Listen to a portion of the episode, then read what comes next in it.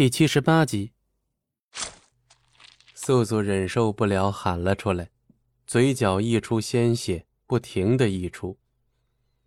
他始终在看着风景涵，风景涵闭了眼，是不愿意看到他痛苦的表情吗？素素微笑，他知道，风景涵在取他的心脏，他要亲手杀了他。师尊，你知道吗？你闭眼的时候会皱眉，这样我会错以为你是在担忧我。师尊，素素无法出声，只比了嘴型。一瞬间，仿佛自己的五脏六腑全部被掏空，他的躯干仿佛已经干枯，像是失去了灵魂，额间的汗珠如雨般落下。心脏被抽离的感觉让他快要窒息，一下子，所有的神经都敏感了起来。风景寒多使一分巫力，他的神经就像被针扎了上百次，疼得难受。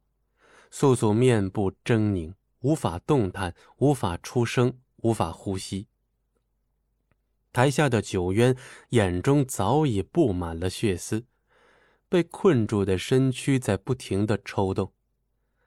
巫族子民们的声音越来越大，顿时盖过了一切动静。真好，这样他的注意力就可以被分散，不再感觉到痛，不再注视风景寒，再也不能了。素素的整个身躯都在淌着血，血腥味弥漫了整个祭台。嗅着血气后。就连风景寒也有一丝迟疑。素素失去了意识，失去了知觉，就是这一秒的迟疑，一抹红色的身影硬闯入内，掠过高台，强行的压制住青烟的巫术。花开，白花藤蔓。素素一下瘫倒在他怀中，风景寒猛地睁开眸，果然是你。银发红衣王者，龙当。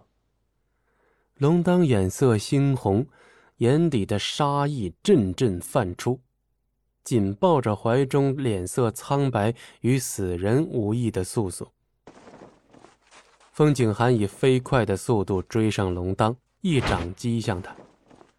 龙当转身，生生接下这一掌，两掌之间顿时劈开一条云路。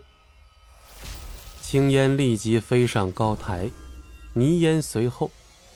此时，九渊已经硬闯出困境，一把拖住欲上前的泥烟。青烟和风景寒两面夹击龙当，龙当当然不愿多做纠缠，他只想救回素素，他不想他死。本集播讲完毕，感谢您的收听。我们精彩继续。